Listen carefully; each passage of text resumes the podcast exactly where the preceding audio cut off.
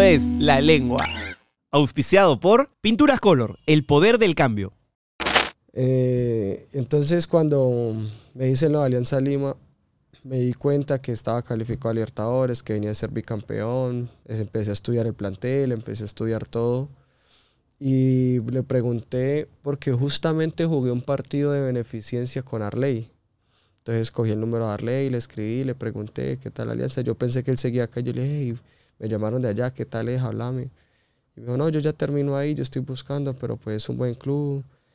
Me dijo con sinceridad lo que él sentía del fútbol peruano y ahora que estoy aquí, sé que es así.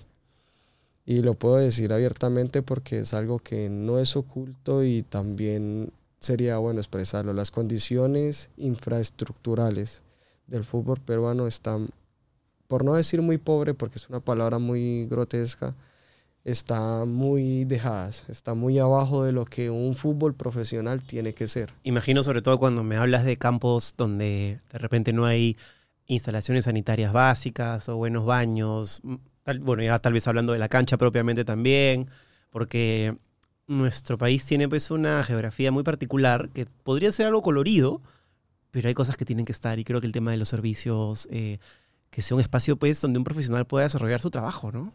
Sí, yo creo que eso es algo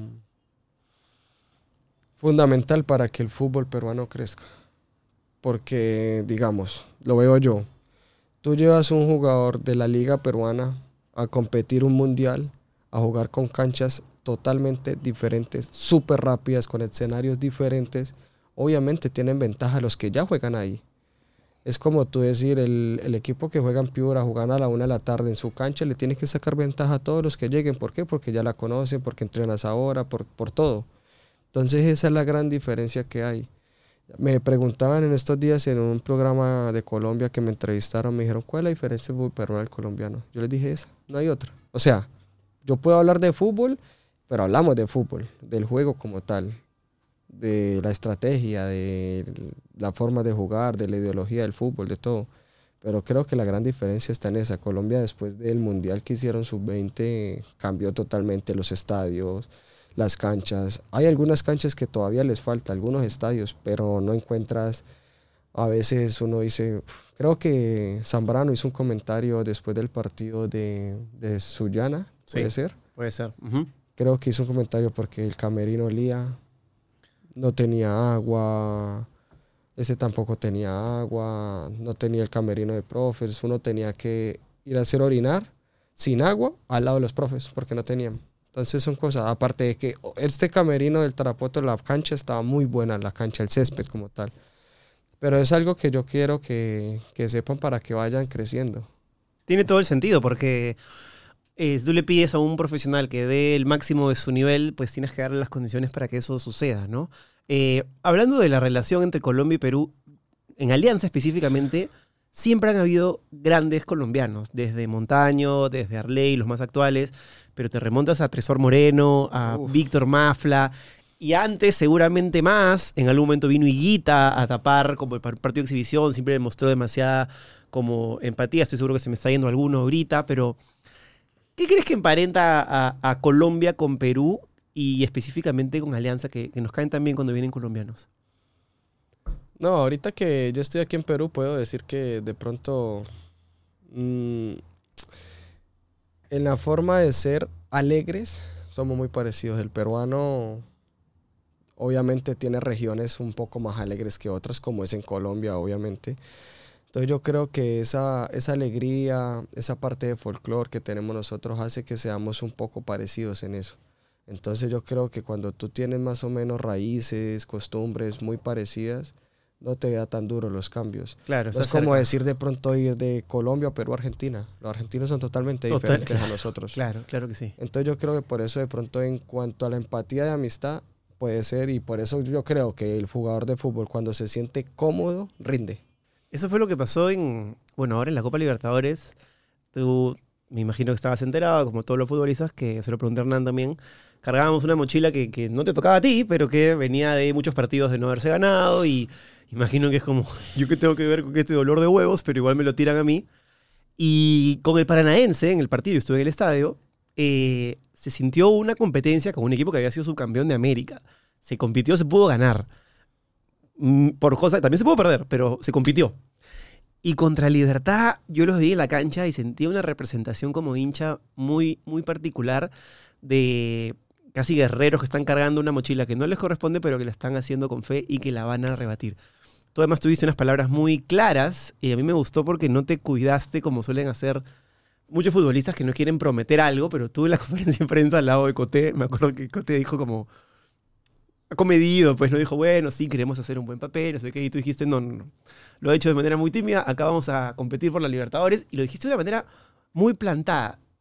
¿De dónde te venía esa confianza sabiendo que había un, un pasivo ahí que, que no era tan fácil, no?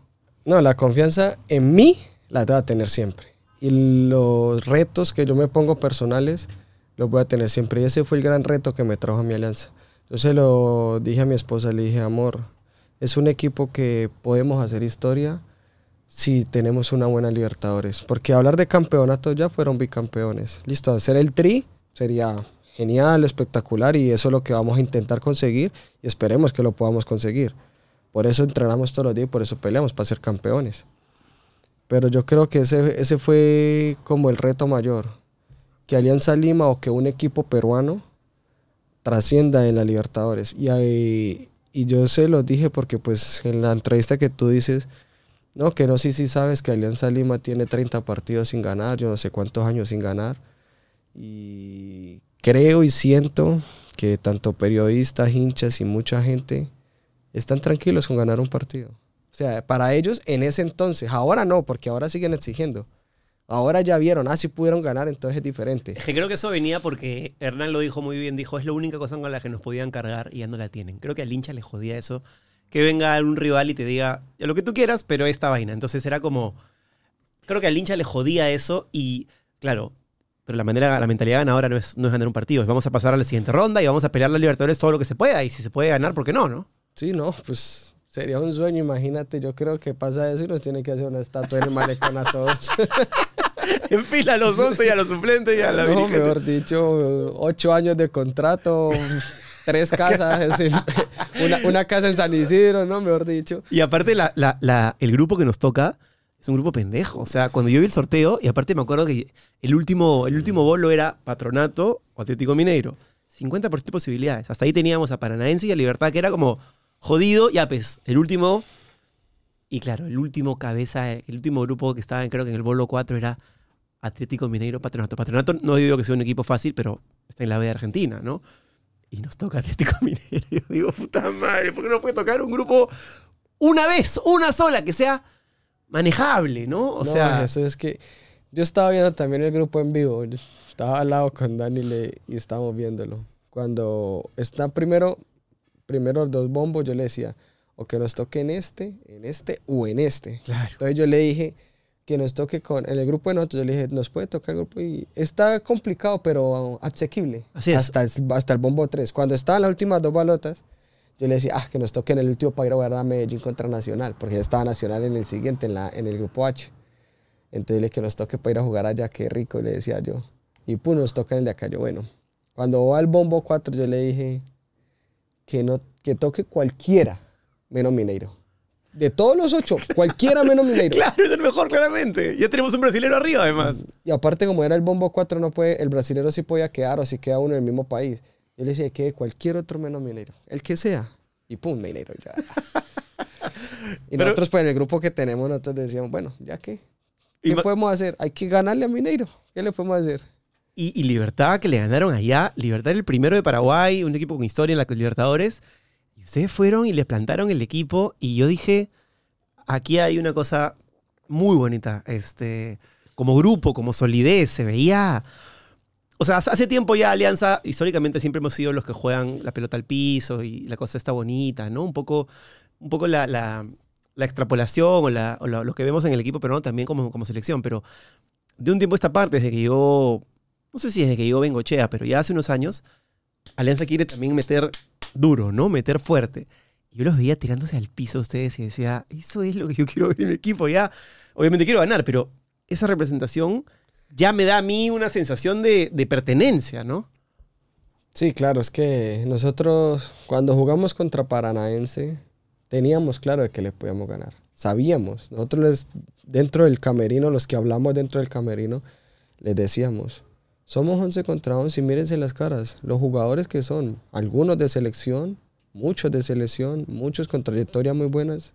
¿De qué le tememos? Es un equipo más. Hay que ganarle, sí, brasilero, pero estamos en casa y hay que hacerla sentir. Entonces, ese partido, cuando lo empatamos, en el camerino todo el mundo se miraba y como que pudimos dar más, pudimos haber ganado, pudimos haber ganado. Sentimos que pudimos haber ganado. Esa última jugada de Reina que no se la da a Barcos y que Barcos le dice su vida entera. Imagino en ese momento te pasan mil cosas por la cabeza, él es derecho, en fin. Pero esa fue... No, y la, la, la, cuando recién entro, la que lo veía Sanelato de control y patea, que justo le tira el pie el otro, era, iba para gol, iba adentro. entonces nosotros sentimos eso. Cuando el Partido de Libertad, yo era uno de los que más le decía, lo vamos a ganar, lo vamos a ganar, lo vamos a ganar. Inclusive mis amigos que hacen de, apuestas deportivas, les dije, apuéstenle. Apuéstenle que le ganamos. ¿En serio? Ahí que está pagando ocho veces. Y le apuéstale que le ganamos. Está acá. Y uno que otro en la postilla ganó un poco de plata. Estoy esperando que me manden la liga. y ahora que, que, entraste a Alianza, ¿cómo es que te dirige un entrenador tan joven, pero que ha puesto una impronta, una identidad muy. Que yo creo que va a ser memorable? Que obviamente me refiero a Chicho Salas. Que, dime una cosa que te haya, que te haya asombrado de, de su manera de trabajar o de su manera de llegar al jugador. No, son varias. cuando uno ya está tan grande y ha pasado con técnicos tan exitosos y otros técnicos tan buenos, porque una cosa es ser técnico exitoso, otra cosa es ser técnico buenos, porque pues al deportista, como creo que en todos los trabajos nos rige el resultado. Más allá del buen trabajo que tú tengas, más allá de lo que tú sepas, te, rige, te rige el resultado. De acuerdo. Entonces, a él le avala todo lo que hace bien el resultado. Porque si no, todo el mundo, como tú dices, joven, un grupo muy grande. Entonces, pero como estamos consiguiendo resultado, ahora hablan bien de él. Entonces ahí salen las características o las cualidades positivas que tiene Chicho como entrenador.